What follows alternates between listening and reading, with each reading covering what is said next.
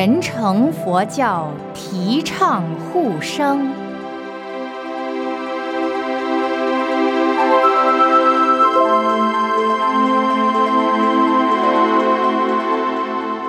佛教主张放生以培养慈悲心，但有人说会引起副作用，譬如说无人放则无人捉，或者说把鱼、龟放到海中，它会吃掉更多的小鱼。请问法师如何是好？放生的意义就是培养慈悲心。而要做到真正的慈悲，最好是不要吃众生肉。有很多人在提倡放生，可是他还是在吃众生肉。这样子的放生，我觉得有一点矛盾。有很多人为了什么法会或者什么大日子，就去买很多动物来放生。附近那些卖鱼卖鸟的，听说有人要放生，他们就赶快捉更多的鱼或鸟，让人买去放生。你买去放生，在上游放了生，他们又在下游抓，所以这实在是很茫然的一种行为。小鸟本来在山上自由自在，活得很好。经过这一抓，小鸟没有了母鸟，它就在那里哀鸣。假使我们知道了放生的道理，我们就要护生。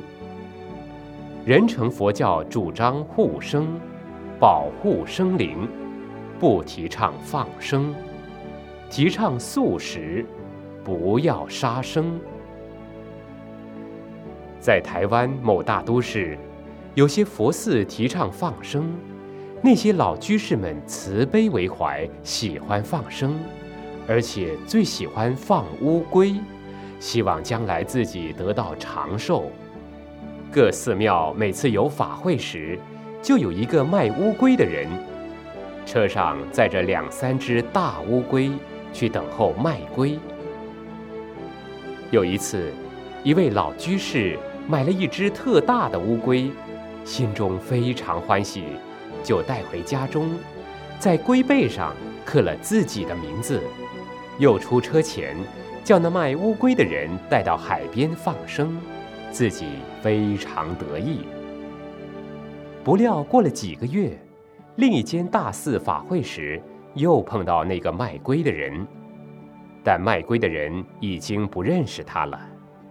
老居士又想买乌龟放生，攀着车子看，见有一只大乌龟，背上贴着一块膏药布，用手撕开一看，哦，原来就是自己上次放生的那只乌龟。这次付了买龟的钱之后，仍然同上次一样，还是请他再去海边放生。老居士生起了怀疑。就叫一部计程车尾随其后，看他要到哪里去放生。看见他把乌龟放到海边潜水之后，开车而去。这位老居士就在海边附近的人家去打听，原来这里就叫乌龟洞，里面的乌龟大大小小有上千上万之多。如此一来。这个消息就传到很多人的耳朵里，哇，真是罪过！从此以后，那些老居士们就不买乌龟放生了。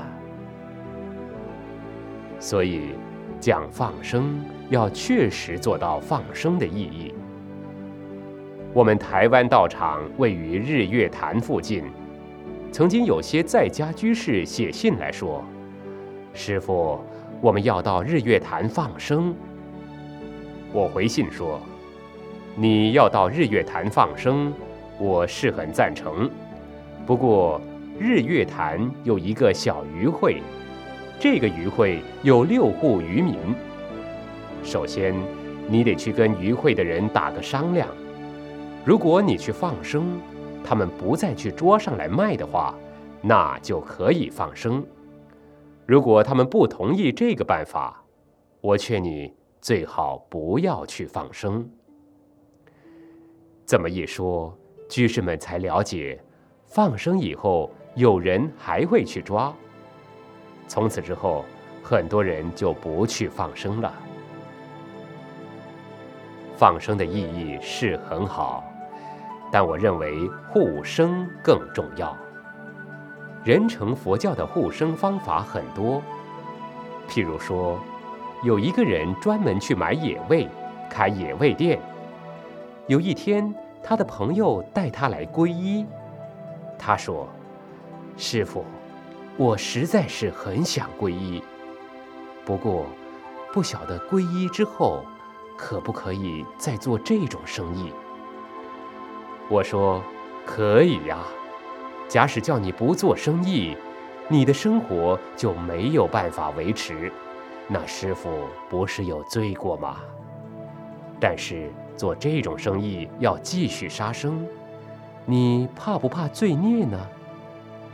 他说：“我怕呀。”我就说：“那么师傅教你佛法，你修了就好了。”我就指导法要，让他回去修。他修了半年之后，结果没有一个人上他的野味店吃东西。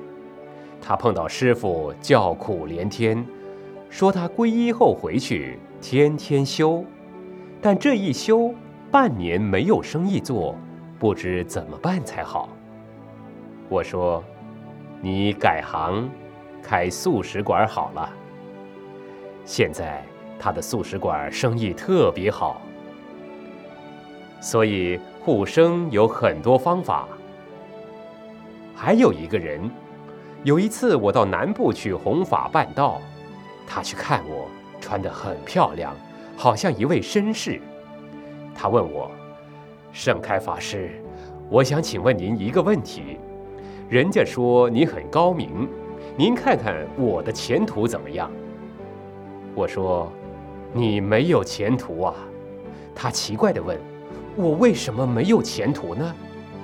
我说：“你后面飞的、爬的、走的、跳的一大堆，哪里还有什么前途啊？”他一听之下吓跑了。到了晚上，他又来，这时候他已经换掉西装，鞋子也不穿，穿着拖鞋，身上穿着平时的便服。肮里肮脏的，他说：“哎呀，师傅，您今天这么一讲，可把我吓死了。”我说：“怎么讲啊？”他说：“您说我后面飞的、走的、跳的都有，我没有前途。您说的我相信，我就是每天到乡下去买鸡、买鸭、鹅，来给我太太杀了卖，像这样。”我每天不知道杀了多少，上千上万，数也数不清。他讲完后又问：“师傅，我来皈依好不好？”我说：“好。你皈依以后，叫你马上改行是不行的。再过三年，你自然会改行。”过了三年，他果然改行，开素食馆了。